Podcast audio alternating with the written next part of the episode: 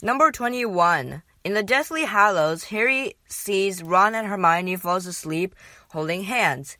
And Hermione's Patronus, the otter, otters actually fall asleep holding hands. So that's kind of a nice reference.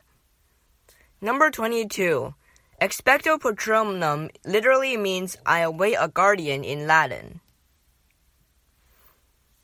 Number 23. In an interview, Emma Watson, which is Hermione's actor, admitted that she was known as One Take Watson, while Daniel Radcliffe was known as Do It Again Dan, and Rupert was known as Redo Rupert. So it kind of shows that Hermione is brilliant even when she's not acting. Number 24. Maggie Smith, which was the actor of Dr. Professor McGonagall, was personally chosen by J.K. Rowling to be in the film. The occasional tongue flick done by Barty Crouch Jr. in number 25. The occasional tongue flick done by Barty Crouch Jr. was actually not in the books at all, and it was all improvised.